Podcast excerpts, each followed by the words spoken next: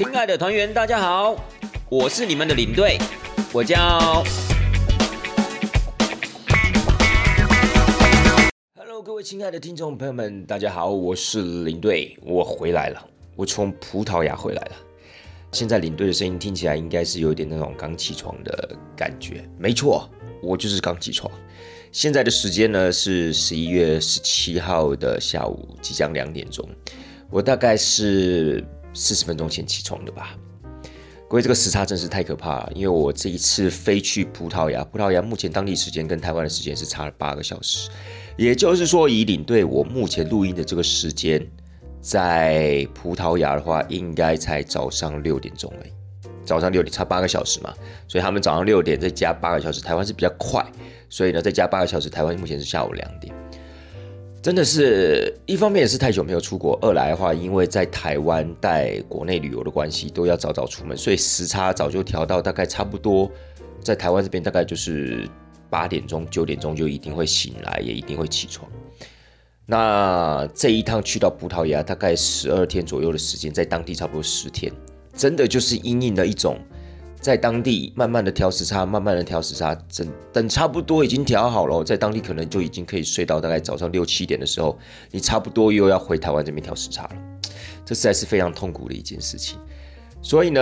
呃，应该这样讲吧，本来昨天坐飞机从葡萄牙飞回来的路上，其实一路上睡都还蛮好的。我觉得应该也是可能就是因为这次工作压力有点大吧，所以可能刚好在回程的班机上面，差不多就算是结束行程了嘛，所以就是睡得特别的熟，也睡得特别的沉。所以我本来想说这样子的时差会不会比较好调一点，因为毕竟昨天飞到台湾的时候大概才两点多，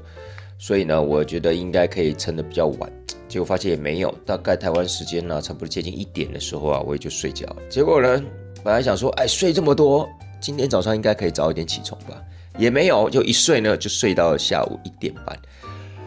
哇哦，各位，这其实是有一点可怕的，因为我接下来呢，马上又有几团国内旅游要带，国内旅游又是早上大概七八点要集合的那种，我真的不知道该怎么样去调整我这个时差。以前呢没有这个问题，以前基本上我们就是专心带国外团，所以呃，说实在话，回到台湾之后也没有特别调时差啦，大概也就真的睡到十一二点。然后晚上呢，可能就真的是一两点才睡觉。但现在不是啊，哎，现在这种交错带团，一下子要带国外团，一下子又要带国内团，哇，这个时差可能我觉得真的会变动的很乱。所以这个真的必须要想一个办法解决它才是。可是我觉得短时间呢，可能除非你哦不带国外团，或是你就是不带国内团的，除非你就只选择其中其中一个一个一个模式，否则你就必须要习惯这样时差调整来调整去这样一个情况。好了，不管怎么样。大家一定可能会很好奇，这一趟领队你的葡萄牙之旅还好吗？好，或者说，呃，对于这种所谓的疫情的情况啊，大家在国外有没有戴口罩啊？飞机上戴不戴口罩啊？以及，呃，三年没有去到欧洲了，葡萄牙现在到底变成什么样子？我相信大家都还蛮好奇。那我们今天就一一的跟大家娓娓道来吧。首先呢。有没有戴口罩这件事情，我相信应该大家很好奇，就是他们到底还有没有人戴口罩，又或是你们团员，包含你领队，那你在带团，你在游览车上，你在飞机上有没有戴口罩？来，我来跟大家说，我们那个时候从应该讲说十一月五号晚上从机场出发的时候，其实台湾机场的人全部都是戴口罩的，可是，一当到一上到飞机上呢，那就不一样喽。我们这次坐的是所谓的 E K，也就是所谓的阿联酋航空，所以我们的班机呢是从台北这个地方飞到杜拜，再从杜拜飞到里斯本，所以有一个转机点这样子。那我们从台北飞到杜拜的这一段班机，大部分呢还是以亚洲人居多，也以台湾人居多，所以机上大部分人都有戴口罩。可是你真的就会看到有些人上了飞机上之后是不戴口罩的。大概前段班机从台北飞杜拜，大概有将近，我个人觉得啦，大概有四成，四成的以上的人呢是没有戴口罩的。那这个时候其实我觉得都看您自己，就是如果你觉得，哎呦，飞机这种密闭的空间感觉是很危险的，你想要戴口罩，of course 当然可以，包含连他们的空服员都有戴口罩，好吧？从台北飞。杜拜的第一段飞机呢，有部分的空服员甚至他们也是有戴口罩的，所以这个部分呢，我觉得没有什么眼光上的压力，也没有什么文化上的一个差异之类的，就是我觉得是自由行政，你想戴你就戴，你不戴也没有人会强迫你戴。啊，就是你自己决定这个样子。然后第二段飞机，我们从呃杜拜要飞里斯本这段班机呢，就更多人没有戴了，可能大概就只有两成到三成的人有戴口罩，其他呢都没有戴口罩，包含连机组人员都没有戴口罩。我觉得这可能就是因为从杜拜那个地方呃上到飞机的亚洲人就相对的比较少一点点，因为。呃，我们大部分台湾人飞到杜拜转机是分布到各个飞机上去嘛，所以呢，基本上我们到里斯本那一班，并没有什么团体。那领队我这一团呢也很特别，因为我这一团呢，基本上从台湾出发的就一个人而已。真的不要怀疑，就一个人而已。对，你说是什么团？因为这团呢，其实基本上是蛮多在泰国经商的一些华人，所以呢，有绝大多数的团员都是从曼谷那边出发，然后少部分在台北这个地方的团员呢，他们都在前一天呢就已经出发到里斯本，等于说他们在里斯本会先住一个晚上来等团体。所以呢，呃，应该讲说十一月五号出发的时候，只有领队我跟另外一个团员在呃桃园中正机场集合。所以这个也算是蛮特殊的一个现象了。所以呢，等于说我们从杜拜飞到里斯本的飞机上也没有任何旅行团的团体，所以呢，绝大多数都是外国人，然后大家也都没有戴口罩，包含机组人员也不戴口罩。那你问领队我，哎，领队，那你跟另外一个团员有戴口罩吗？有的，我们两个还是有戴口罩。所以事实上我们在戴口罩的过程中也没有受到其他人的一个侧目的眼光。也没有受到什么样歧视的言论都没有，因为其实飞机上除了我们两个之外，还是有人戴的，只是很少数。所以我个人觉得，其实，在这样一个后疫情时代，想不想要戴口罩，要不要戴口罩，我觉得都是端看你自己而言。本来一开始在想说，哎呦，那外国好像现在都没有在戴口罩了，也没有这种强制的命令了，会不会我们这些呃，包含我们台湾人啊，甚至有些亚洲人，我们出到国外，可能还是会担心，还是戴口罩的话？会不会受到一些眼光上的一个歧视啊，或压力之类的？后来发现没有，啊，其实大家呢，我觉得都也互相蛮尊重对方的，所以这个部分我觉得没有任何的一个问题。好了，那到了当地之后呢，还有没有人戴口罩？基本上。像领队我自己，还有我们另外一位团员，到了当地之后，应该讲说离开了里斯本机场，我们就再也没有戴过口罩了。我们下一次戴口罩的时间，就是当我们要回程进到里斯本机场，然后回台湾坐飞机这一段过程，我们有戴口罩。其他在当地走行程的时候，我们全程都是没有戴口罩，包含了在游览车上啊，包含了在餐厅啊，又或是呃到了人多，甚至我们可能还要去到一些当地的一些传统市集的时候，我们都是全程没有戴口罩的。那你就会问啦，哎哇，领队，那这样子团体都 OK 吗？都没有人染疫哦？真的假的？来，我跟大家讲，还真的都没有染疫。应该这样讲啦，就是我们有一位。就是有仪式，可是他是一直到了我们整个呃后半段的行程，等我们的团体，因为我们这一次葡萄牙的行程可以算是从里斯本抵达，绕一圈之后再次的回到里斯本。呃，其中一位团员呢，大概就是等我们回到里斯本要住三个晚上的时候呢，在第二个晚上的时候有了一点疑似症状，但是经过了两到三次的筛检，其实也都没有阳性这样的一个反应。所以呢，怀疑应该是所谓的一般的感冒这个样子。除此之外呢，在整个大概十天的行程里面呢，是没有任何人有症状发生的，就是说连咳嗽啊、流鼻涕呀、发烧啊，这完全是没有的。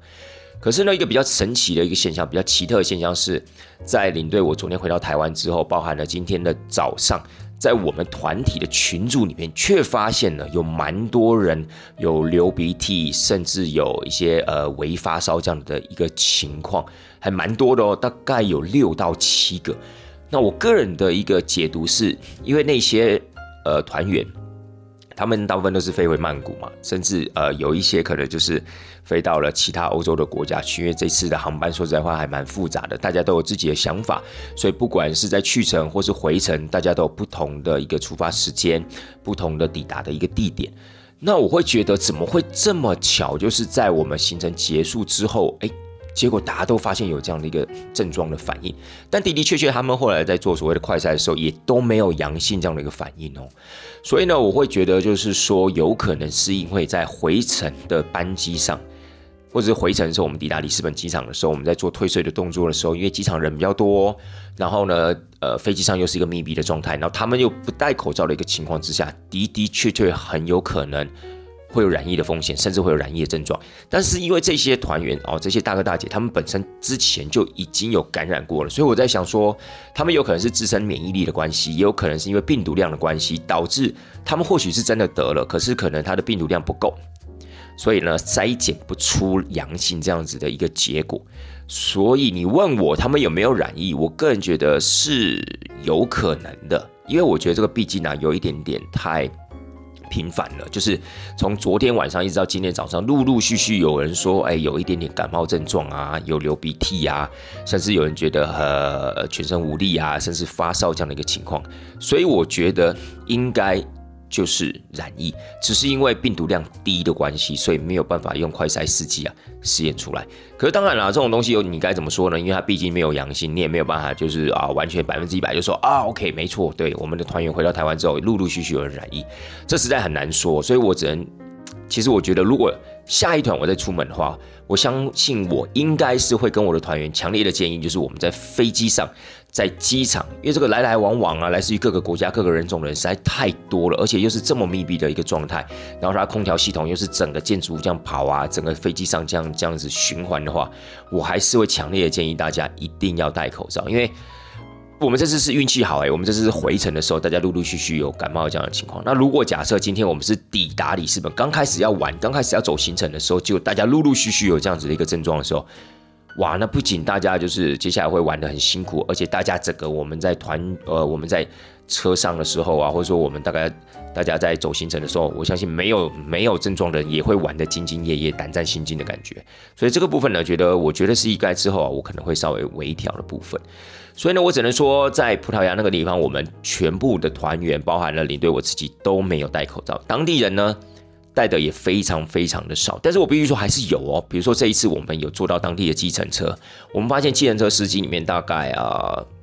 应该讲说，比如说十个计程车里面大概有三到四个都会自备口罩，我们都看到车上他有放那个口罩的那个盒子，那有些会直接戴起来，然后有些可能是在我们乘坐了一段时间之后。再戴起来，所以其实还是有在戴口罩的。然后我们这一次呢，因为葡萄牙会有所谓的导游讲解嘛，导游呢这次我们一个一共遇到了四位导游，四位导游里面就有其中一位呢，基本上啊，大概就是在人多的地方，包含他进到餐厅之后，包含了他在走一些比较密集人群的地方，比如说像市区导览的时候，其实他也都会把口罩戴上。那我觉得，如果国外的人都愿意把口罩戴上，那他当然不会介意我们的团员把口罩戴上嘛。甚至他也有建议我们，就是说，哎，各位约这个地方的人比较密集，如果你想要戴口罩的话，其实是 OK 的。而且，其实他有跟我们的团员在聊天的时候，就是说，哎，葡萄牙当地呢，其实不会有任何这种所谓的呃口罩情节，或者说戴口罩的时候会被人家就是呃侧目啊、歧视啊这些，完全没有，就是反正端看你自己。但事实上，当然就是我觉得欧洲人的心态，或是葡萄牙人的心态，大部分都觉得疫情已经过了，势必得要恢复正常的情况。所以，除非你真的有症状，所以在欧洲，如果你看到有人戴口罩，哇，那你真的可能要稍微离他远一点，因为他可能真的是有那么一点症状。比如说，呃，领队我这样举例好了，领队我在这次行程里面，我就去到药局，因为刚好约这一次我们的团员就有一个人在进行活动的时候，因为我们其中一个活动啊是骑脚踏车，那他不小心从脚踏车上面有呃摔下来，那有一点点皮肉伤，所以在呃其中一天呢，我就去到了药局，要去帮他买一些简单的一些外伤用药，我就发现呢，在药局里面几乎只要进到药局的人。都是戴口罩，十个里面有八个戴口罩，所以那一瞬间其实让我是有一点点的紧张的。我也立马把我的口罩拿出来，不然那个时候，因为我已经习惯不戴口罩了嘛，所以很自然而然的，不管是进到店里面啊、餐厅，又甚或是那一刻我进到药局，其实我就觉得，哎，好像。不需要一定要把口罩戴起来，但是当我看到药局里面的每一个人都保持距离，而且呢，不管是所谓的药剂师也好，不管是客人也好，都把口罩戴上的同时，我就觉得，哎，对我也要把口罩戴上，因为你会瞬间有一个念头，就是说，哎，葡萄牙人、欧洲人，他们其实是不太戴口罩的，可是当他们戴口罩的时候，就有可能代表他们身体真的是有状况。当然，我们不知道什么状况了，哦，有可能只是一般的咳嗽。有可能是流感，又甚或是真的有可能是因为已经有新冠这样的一个，就是呃，COVID 这样的一个症状之后才去药局买药的。所以呢，那一瞬间我会觉得哇，这边有点危险，而且真的是细思极恐哎，就是在你这个药局里面待越久，因为我觉得国外药局它是要抽号码牌的，哦，这个部分可能大家有点不是那么清楚，可能在一些比较有规模啊，或者说。呃周边人口比较多的那种地区的那种药局，它基本上是要抽号码牌的，就有点像是我们进银行一样。所以那天你对我进到药局的时候，我也是抽号码牌，所以在里面我大概待了有大概十五二十分钟吧，因为其实也速度没有这么快，我就觉得我越待那个脊椎越凉，你知道吗？其实越来越多人进来，然后在那个地方排队。但是我觉得他们有一个还不错的习惯，就是他们真的会保持距离。可是我觉得这些欧洲人在保持距离的同时，在那个当下，我也觉得，哎，他们真的就是有状况。否则一般来讲，他们在餐厅，然后在我们走行程的时候，在我们等巴士、等 shuttle bus 的时候，都没有人有那种保持距离的这种观念。可是偏偏在药局，他们就有保持距离的观念，就是让我觉得，哎。他们真的身体是有状况的，所以那一瞬间，我觉得我处在那样的一个环境之下，我觉得还蛮恐怖的，你知道吗？就是我觉得我很想要赶快离开那个地方，但是东西都还没买到啊，你不肯离开啊，所以哇，那一瞬间其实是有一点点煎熬的，你知道吗？所以我觉得这一次的行程里面，除了那一天在药局让我真的觉得有那么紧张，不然的话，其实我觉得。在整个行程过程中，不含不管是说我在导览讲解，不管我跟所有的团员同在一个游览车上没戴口罩，又或者当我们到了一些呃户外用餐，甚至市集逛的时候，我都觉得还好。而且或许啊，前面一两天你可能会觉得有点不习惯，因为你可能还是会觉得，哎呦这边人好多，我有没有需要把口罩拿起来？但是大概两天过后，你就会觉得无感了，然后你会觉得好像真的就跟没事一样，就是慢慢那种所谓的环境的氛围呢，会改变你的想法，甚至呢也会让你觉得，哎呃，慢慢的适应在这样的一个情况之中。好的，说完了这次葡萄牙大概的一个疫情状况，以及我们呃的一个口罩的一个问题之后呢，林队我就来稍微跟大家分享一下这一次带团的一个心态吧。那这次节目呢，前面我们刚刚讲了所谓的有关于疫情的部分嘛，有关于戴不戴口罩的问题，然后现在来来讲一下你对我在带这团过程中的一个心态，以及我的一个心路历程。然后接下来呢，我们再跟大家分析一下，就是在这团里面呢，我们呃看到了什么，玩到了什么。好了，我领队我自己呃心态的部分。也就是在带这段过程中的一个心情呢，其实我觉得是还蛮紧绷的，因为我觉得真的是太久没带团了，而且呢，其实很多的一些基本的操作的部分呢，真的生疏了蛮多了。比如说这样讲好了，虽然说我们这一团呢只有呃第只有一位团员跟我一起从桃园中正机场出发。但是我发现，啊，我到了机场的时候，很多一些基本的提醒跟叮咛啊，其实都已经忘记了。怎么说呢？因为，呃，一般来讲，我们在集合的时候，一定都会提醒团员啊，比如说我们行李箱里面啊。呃，有哪些东西是可以放的，哪些东西不能放啊？比如说锂电池啊，跟行动电源一定要随身携带。尖锐物品啊，液体的部分呢，尽可能都把它放在行李箱。然后呢，打火机只能随身带一个。然后等一下呢，各位，我们行李啊要过行李那个行李检查的时候，我们一定要在现场注意一下我们的行李是不是安全的过关了。又或是呢，我们的行李条贴在我们登记证后面的那个行李条啊，记得一定要留好哦，否则到时候啊，我们可能到了欧洲，如果行李有任何状况的话，我们就是要凭那张行李条来去处理。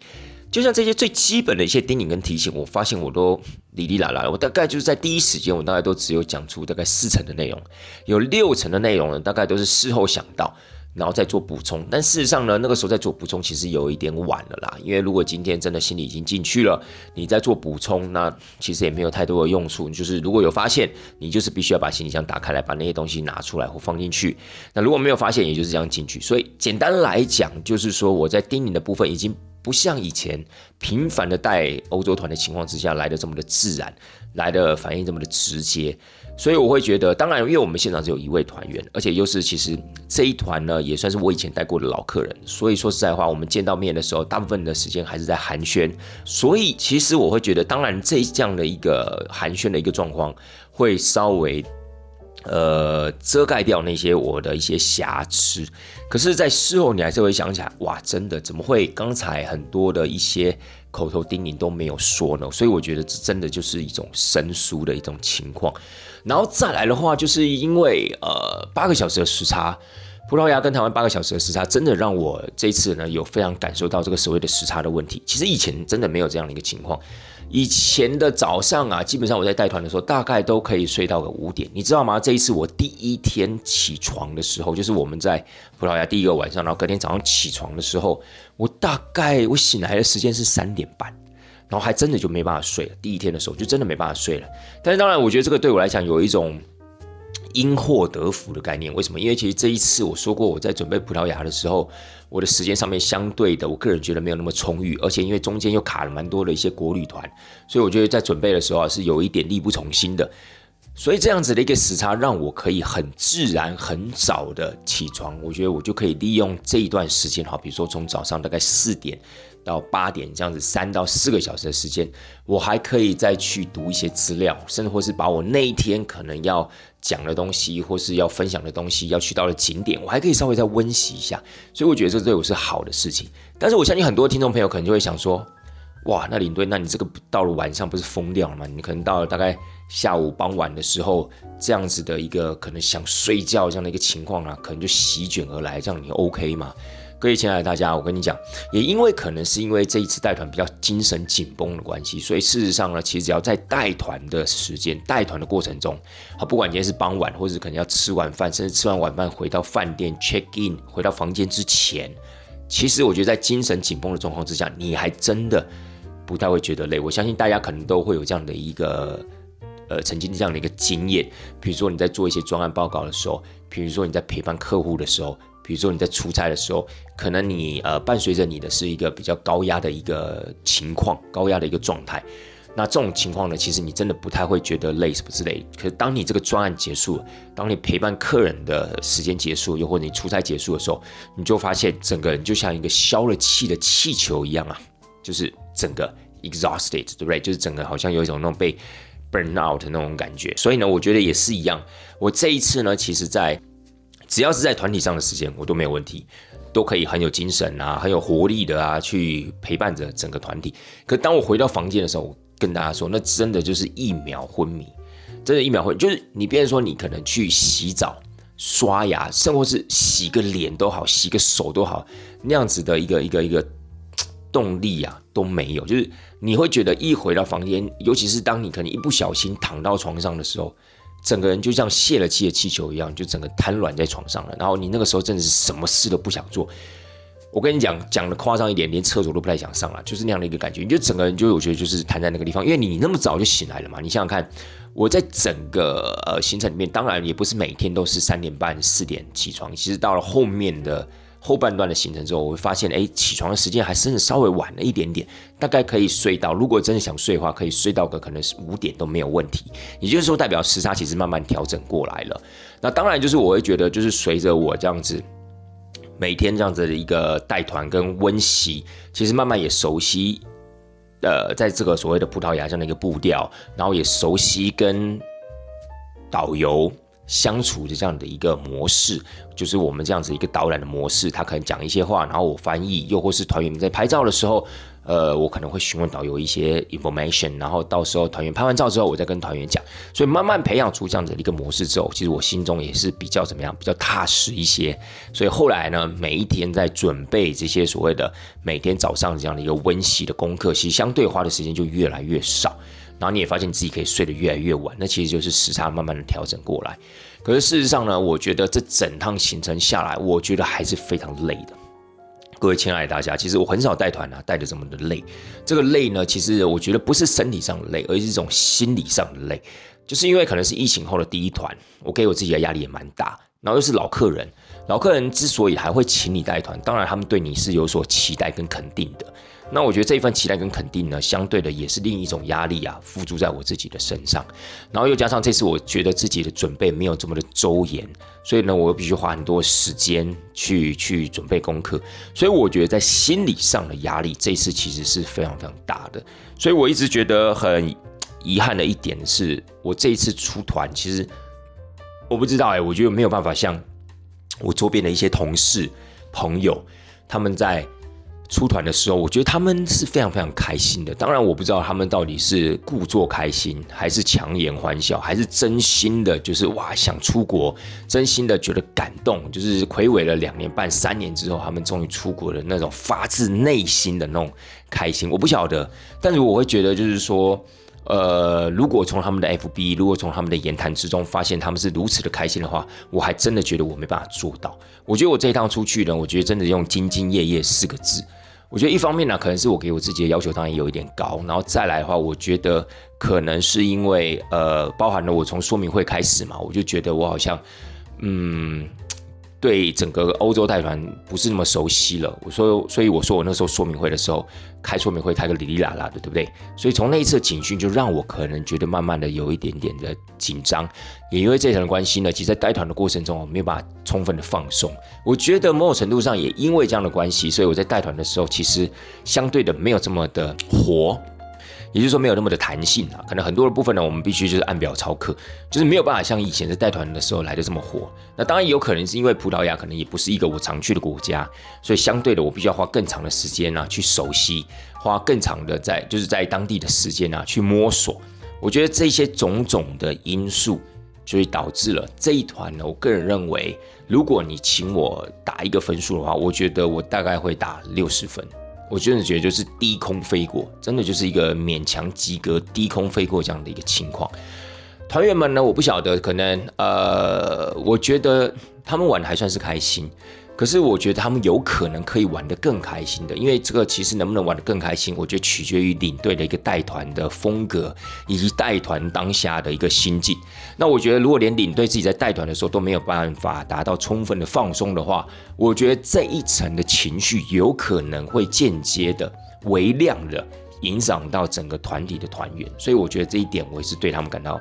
相对的抱歉的啦。好了，接下来呢就是要来跟大家报告一下，我这次去葡萄牙，葡萄牙当地变得怎么样了？有没有什么好玩的啊？有没有多了些什么可以买的东西啊？我在这个地方跟大家分享一下吧。呃，我还记得之前我有跟大家分享过葡萄牙吧，对不对？就是去葡萄牙到底可以呃去买什么啊，逛什么啊，看什么，或者是说对葡萄牙整个感觉。我记得在呃大概。七八月还九月的节目吧，因为那个时候得知了我要带葡萄牙之后呢，我就想说，好吧，那我就顺便的做一集，就是去葡萄牙能够玩什么、看什么，就有点像是我之前做过有关于英国的啊，有关于希腊的克罗埃西亚那样子的一个呃相关的一个节目。这一次去到葡萄牙，我觉得变化没有很大，跟呃我其实我还是觉得，就是说去葡萄牙一定要多吃当地的东西。尤其是海鲜的部分，一定要多吃。尤其是它的所谓的呃章鱼脚啊、鳕鱼啊，又或是沙丁鱼啊等等的，我觉得这些东西啊，真的要多吃。然后呢，再来就是说，如果等你们到了比较靠近海边的城市的时候，比如说像波豆啊、像里斯本啊，更要花多一点的时间呢，去吃所谓的海鲜餐厅。我觉得这些东西呢，基本上都是小过短板，就是它其实 CP 值非常非常高，这也是我之前在节目里面一直跟大家强调的。所以呢，这一次我们去到了葡萄牙，我一样花了蛮多时间在吃当地的餐厅、当地的一些甜点店。或是我们可能所谓的，就比如说以举例来讲好了，我们第一天抵达一间一个城市叫做 Obidos，它大概距离里斯本大概就一个小时的车程，所以我们等于说第一天抵达里斯本的时候，我们就直接开车到 Obidos，然后我们就住在 Obidos，就没有再去其他地方，因为想到说第一天大家舟车劳顿又坐飞机，所以就想说让大家轻松一点，我们就直接去到 Obidos。Obidos 呢是一个中世纪的一个城市。那它非常非常的经典，它周边呢都有城墙这样的一个环绕，所以它其实是非常有中世纪城市氛围这样子一个小地方。那我们进到里面呢，我们这一次住宿也是住在它这个老城区里面，所以大家可以非常直接的感受到这个中世纪城市的一个魅力。那当然就是说，除了买那些纪念品之外呢，我这次还基本上还带着大家，就是我们。可以找一间店，然后让大家团体可以一起的坐在路边，然后这样子用点他们当地的一些传统料理，喝点葡萄酒，很悠闲的这样去感受这个城市的一个脉动。那这样的一个部分，我觉得可能是在葡萄牙必须要多做的事情。也就是说，葡萄牙可能不是一个。呃，景点上面这么具象化的一个地方，也不是一个这么好买东西。比如说，你如果到了意大利，哇，那真的是每一个城市你都有很多东西要买，对不对？所以相对的，你更不可能会有这样的一个时间或动机哦，坐下来啊，喝一杯，不管是喝一杯咖啡也好啊，甚至更不可能会在当地找一间那种小的那种所谓的餐酒馆啊，然后点一点菜啊，然后配配着葡萄酒。所以相对的，你就可以调整你的旅游模式，成为一种就是呃，可以比较毫无目的性的、悠闲的去。感受当地的气息。我觉得这个是比较难得的一件事情，也是在葡萄牙必须做的事情。所以第一天我就带团员去尝试了，我觉得效果很好啊，大家都很 enjoy 啊，大家都在，而且我们还在吃饭前哦。葡萄牙跟西班牙一样，吃饭时间都比较晚，大概都是落在，如果以团体来讲，大概至少都要七点半以后。八点这样的一个时间，所以甚至往往吃一顿饭都有可能吃到那种九点半，甚至快要十点这样的一个情况，这些都是稀松平常的。而我们那天下午呢，甚至是在吃晚餐之前，我们就先带大家去去感受一下这样的一个气息，因为现在去到葡萄牙大概是五点半左右，太阳下山，然后慢慢的天黑嘛，所以呢，我们就可以坐在外面，然后这样子很轻松的聊聊天，然后学习外国人旅游那样子的一个态度，我觉得是还蛮棒的。那当然，除此之外呢，在行程中，我们也常常带团员去喝喝咖啡啊，吃吃当地有名的甜点啊，不见得是蛋挞。好，比如说像是葡萄牙那边有蛮多的一些，像是修道院啊，又或是老牌的那种所谓的甜点店，他们都有出自己很有名的，比如说像是杯子蛋糕等等的，又或是杏仁派、cheese 塔之类的这些东西，其实我觉得都是可以利用在走行程的当下。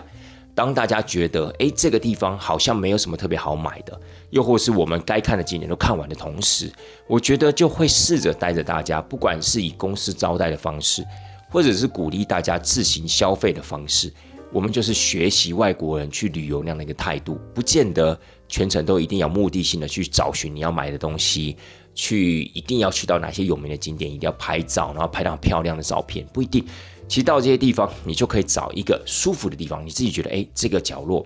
这个路边的咖啡厅，或者说这个路边的桌子，你觉得很舒服，你就可以找一个地方坐下来，然后大家就可以在这个地方喝点小东西，顺便休息一下。我觉得这个东西呢，是在葡萄牙是非常非常怎么样需要去做的，也非常需要鼓励团员啊去尝试的。为什么？因为其实很多的一些台湾的客人，好，包含这一团里面，包含那些曼谷的华人也好。其实大家都会觉得说，第一，我们这样子坐在路边，呃，好像也蛮尴尬的。再来，可能语言不通的情况之下，你要点餐，可能又怕点到不好吃的，踩到雷什么之类，有可能会这层的顾虑，所以相对也会降低这样子去找一间餐厅坐下来的这样子一个动机。又或是可能很多人会觉得说啊，就不可能不想要浪费时间去去坐在这个地方，是不是还有更好的选择，还有其他的东西啊什么之类可以去买之类。所以我觉得这个部分是需要鼓励的，否则大家可能一般来说以华人以台湾的立场。大部分不会选择这种找一间餐厅，然后可以坐下来让自己放空沉淀一下这样的机会，一般来讲比较少。那这一次呢，到了葡萄牙，除了一般传统的行程之外呢，在这一趟行程里面还设计了几个比较特殊的一些桥段，比如说我们在波多啊有骑脚踏车，我觉得这个还蛮特别的，就是说他们是骑所谓的电动脚踏车。那我们知道在波多那个地方其实是一个丘陵的城市，所以上上下下的路非常多。如果骑一般的脚踏车的话，一般来说是不太容易征服这个城市的啦。你在这个城市啊，如果要移动的话，你骑一般的人力脚踏车的话，真的很辛苦。但是我们这一次呢，为了要体验在这种所谓的波多这种海滨城市的这样的一个氛围，所以我们采用骑乘电动脚踏车的方式。那事实上呢，我们这一次骑乘这个电动脚踏车，因为我们人数有将近多达快二十个人，那这次有下去骑脚踏车，大概也有将近十七八位。所以事实上呢，这样子的一个脚踏车这样子蔓延开来，说实在话是真的有它的一个风险。以团员来讲呢，他们是还算蛮开心的啦。但是以领队我来操作的过程中，其实我觉得是蛮惊险的。果不其然呢，就像刚才领队我特别提到，就是我们刚好就有一位团员啊，就从脚踏车上面这样摔下来，就是他在经过一个坎的时候啊，不小心就是被绊到，然后就整个人从脚踏车上面呢摔了下来。不过好险，不幸中大幸是只有一点点的皮肉伤，所以没有什么其他骨头啊。或是需要可能呃进医院那样的一个问题，我觉得这个算是非常非常幸运的。但在骑乘的过程中呢，因为我们是骑在它的呃沿着它的所谓的杜罗河，然后一直骑到杜罗河的出海口那边有一个公园。我觉得在那个过程呢，团员们是觉得还蛮开心的，就是没有想到有一天可以在国外骑骑脚踏车。而且是专门的这样一个活动哦，还不是那种所谓的自由活动时间，然后去找一台就是比如说那种城市的免费脚踏车之类，也不是，就是大家可以一起在欧洲的一个城市里面，可以用骑脚踏车的方式啊，来一起制造回忆，一起呢去欣赏这样子的一个美景。所以对他们来讲，我觉得是一种新鲜的感受啦。那这一次这样的一个行程呢，也是他们提出来的，他们就想要放一些比较新的元素在这种所谓的欧洲旅游当中。除此之外呢，他们在里斯本呢也有雇佣所谓的嘟嘟车，就是 tuk tuk。那这个 tuk tuk 呢，其实在里斯本这个地方可以算是一个新兴的一种交通工具，就是针对了一些观光客，他们来到里斯本这边游玩。里斯本跟波多一样，也是一个丘陵遍布的这样的一个城市，它有一个美称叫做所谓的七丘之城，好，跟我们的罗马其实有一样这样子的一个形容词。那也就是因为如此呢，实际在里斯本这个地方，如果你要深入到一些，譬如说比较老的城区，你就必须要呢，就是有一些比较特殊的交通工具，比如说你可以搭缆车，比如说你可以搭所谓的电车，又或是说可以像是我们这一次在里斯本一样，我们会有一个 tuk tuk，就是嘟嘟车这样的一个行程。那这样的一个嘟嘟车行程，它就可以带你到一些比较。呃，老的城区，因为在里斯本比较老的一些城区，大部分都是在这些所谓的一些呃丘陵上面，所以呢，你必须要用爬坡的方式才有可能抵达。比如说，举例来讲，在里斯本的阿法马区，它就是里斯本一个最老的城区。那在那个地方，其实有很多老房子，还有很多也有很多有趣的店家，甚至还有很多法斗的餐厅。那也有很多的一些观景的平台，这些点你要自己走过去，当然其实也不是不行，可当然就会比较累。而且呢，你要呃爬上去，然后再从上面这样子走坡子、走坡这样下来，说实在话是还蛮辛苦的。那有这样的一个 tuk tuk 之后呢，它就可以带你呢直接穿梭在这些小巷弄里面。所以呢，其实用 tuk tuk 呢这样子游历所谓的里斯本，我个人觉得也是还蛮好的。但是我是觉得 tuk tuk 呢，嗯，第一。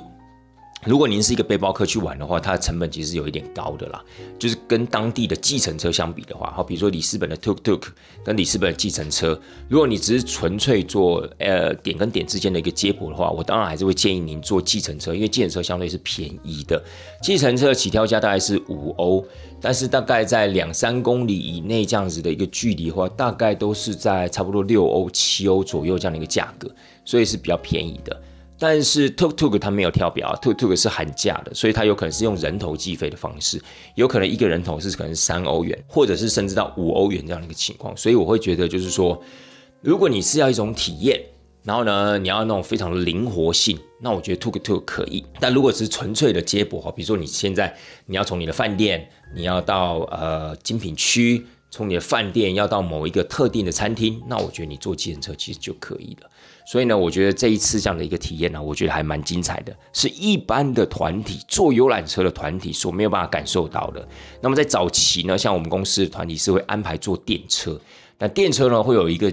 状况，就是第一，电车上面稍微比较拥挤一点，乘坐的舒适感相对没有这么好。再来呢，电车上面常常会发生偷窃的情况。那你坐嘟嘟车的话，那其实算是私人包车嘛。所以呢，当然就会比较轻松，而且呢，我们大概是四个人一台车，所以相对的乘坐的舒适性上面也来的比较好。所以呢，我会觉得就是说，呃，这一次不管是在波多的脚踏车的一个体验，又或是在里斯本这样的一个嘟嘟车这样的一个活动，我觉得是这一次呢去到葡萄牙呢，让我觉得呃特别有收获的这样两个行程。那当然，这一次我们去到葡萄牙，在波多的地方，我们还有多做一个行程，就是做那个所谓的 sunset cruise，就是有一点类似那种呃仿古的那种木船，然后你坐上去之后，他会带你去配合着夕阳的时间，他会带你去看夕阳，然后也可以顺便呢在上面用一餐晚餐。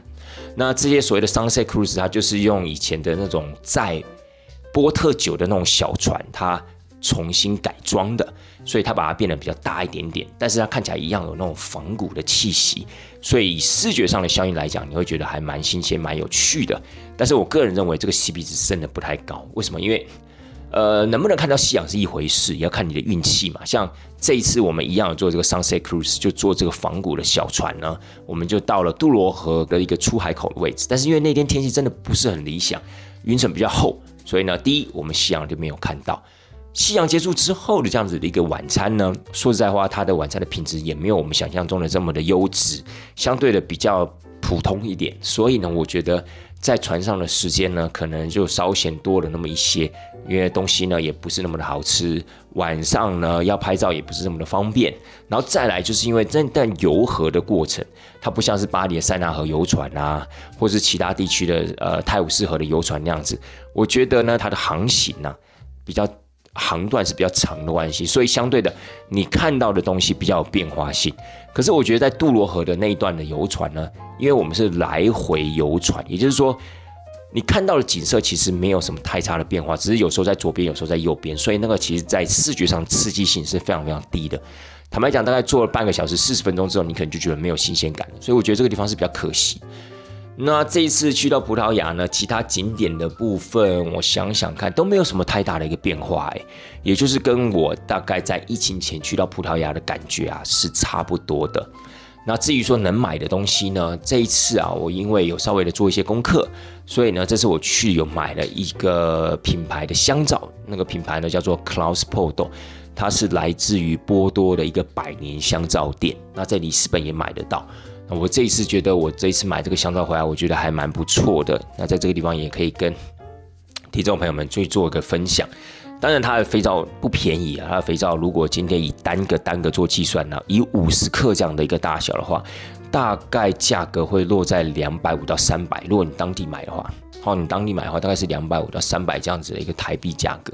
所以事实上呢，我会觉得它算是属于那种蛮精品肥皂的那种那种分类。但是我觉得那个送人啊，或是呃自己用啊，我觉得是还蛮好的啦。就是如果你今天想要送一个比较精致、比较特别的东西给你在台湾的朋友的话，当你去葡萄牙玩，我觉得这个肥皂呢是一个很不错的选择。那其他的像是一些瓷器啊、软木的东西啊，那就不用说了。那基本上在葡萄牙各地都可以找得到哈，包含了我们做到的 Obidos。帮我们讲，包含我们提到两大城 Porto 啊，又或是里斯本，又或是那些比较小的地方，像什么孔因布拉，甚至包含了 Viseu 啊这些地方，其实都可以买到这些所谓的瓷器，也可以买到这些所谓的软木制品。因为毕竟呢，像软木制品啊，以葡萄牙来讲，它就是最大宗的一个出口嘛。你全世界你喝到的葡萄酒里面，大概每两个软木塞里面，好用在葡萄酒软木塞上的那个软木塞，每两个大概就一个是。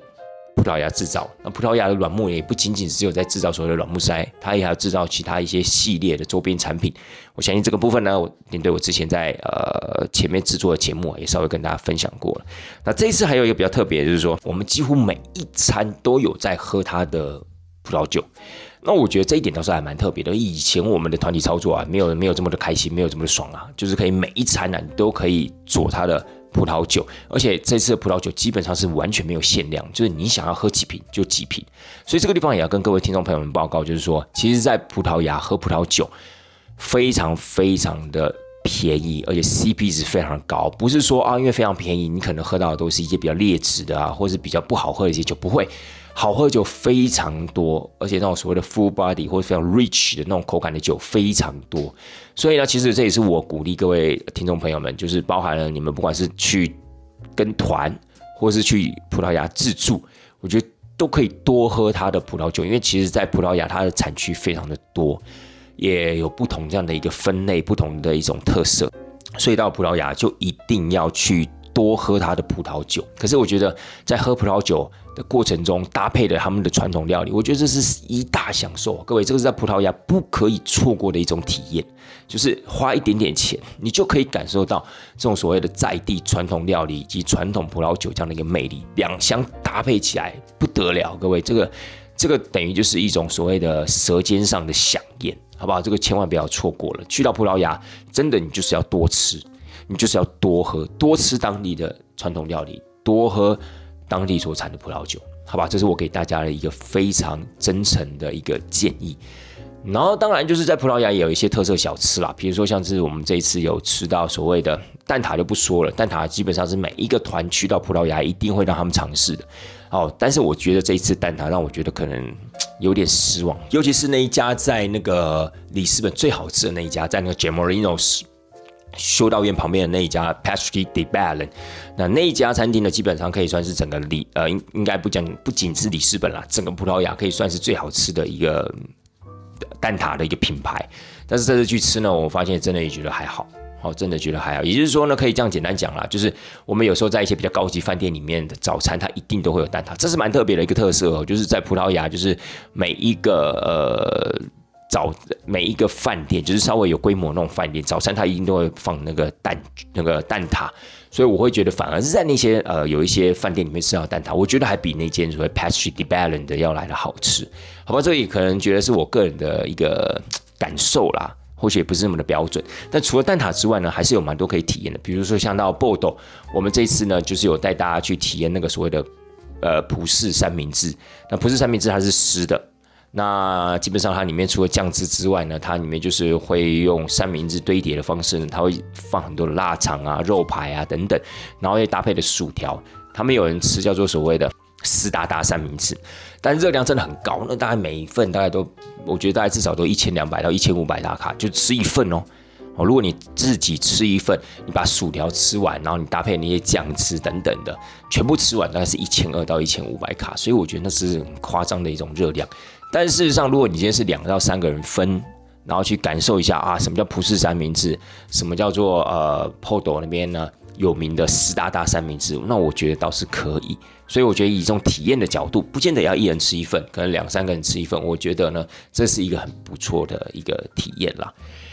好了，以上呢就是我这次呢觉得我们去到了葡萄牙，有玩到了一些新的东西，那也有买到了一些我之前去葡萄牙所没有注意到的一些商品，以及呢我其实真的还蛮推荐大家，而且是从一至终一直不断提醒大家，葡萄牙呢它这样的一个国家，它没有太多的一些，比如说可以买的一些精品啊，或是皮件啊。又或是相对一些比较精致的纪念品，这个部分相对真的比较少，除非你到了 Podo，你到了里斯本，你有这样的一个时间去找寻这种比较精致的纪念品，或是所谓室内的摆设用品。那在这个地方也稍微跟大家提醒一下，如果下次有机会到了葡萄牙，到了里斯本。里斯本有一个叫做所谓的上里斯本区，或者叫里斯本上区，那个地方呢，其实我觉得是蛮卖蛮多一些精致的一些室内摆设的物件，又或是一些文青创作上的物件、手工的物件，甚至包含了里斯本当地一些百年品牌的一些，不管是香氛也好啊，香皂也好，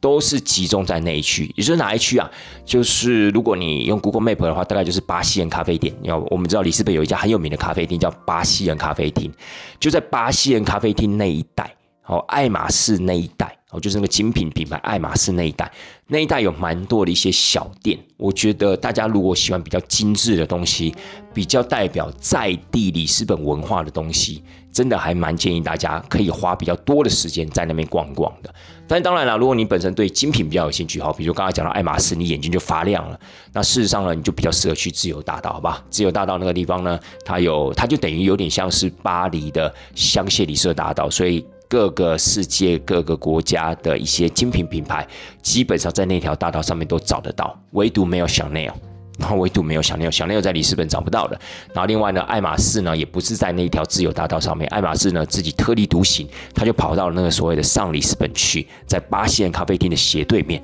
你才找得到爱马仕，好不好？所以呢，我会觉得就是说，呃，葡萄牙它呢，并不是像我们刚刚提到的一些，像是意大利啊、德国，它有这么多的一些好买东西，包含药妆品，包含了所谓的保养品。又或是所谓的皮件、精品等等的，甚至日常生活用到的一些锅具啊、行李箱等等，或许在德国都很好买，但葡萄牙没有这么的好买。但是葡萄牙呢，既然你已经去到了葡萄牙，你就要试着去享受它的优点的部分，也就是我刚才讲的食物的部分。这个地方真的是要多吃。我个人认为它的食物的文化不输给意大利，好不好？不输给意大利。所以下一次到葡萄牙去玩的时候，真的记得多吃多喝。多去感受一下当地那种小餐厅的那种氛围，我相信你应该会得到更多的东西，好不好？好了，各位亲爱的大家，那么今天的节目呢也差不多到这个地方要告一段落了。那事实上呢，今天呢这个节目的主题就只是要告诉大家，我第一趟葡萄牙回来之后呢，我真的觉得哇，腰受累。瞬间呢，有那种尘封已久的感觉。什么尘封已久感觉？就是瞬间有一点想说，是不是自己该转行了？这样的一个念头啊，已经很久没有出现在疫情前呢，曾经出现过几次了。啊，大部分都是遇到一些比较紧急的意外状况的时候，又或是可能真的就是带团带的有点累了，在思考自己的一些人生的下一步该怎么走的那个时候，才会有这样子的一个念头出现。那么这一次在带团过程中，也有这样的一个念头出现，就是觉得。呃，带团真的还蛮累的哦，就是说你要重新习惯这一切啊，到底还有没有这样的一个必要性？又或者说，到底这一行还有没有什么值得期待的呢？在未来，不知道，不知道自己之后呢，未来还会不会再带团下去？但是如果还没有找到进一步的答案之前，我想应该还是会继续做这行吧，因为我觉得做这行呢，第一一方面就是时间上面真的比较弹性，然后二来呢，去做这行其实也可以把国外的东西带回来跟自己家人分享。其实我觉得这是一件目前让我觉得还有这样动力持续下去的原因吧，好吗？OK，今天的节目呢也差不多到这个地方要告一段落了，非常谢谢大家的收听，那么咱们带团这档社就下次见喽，拜拜。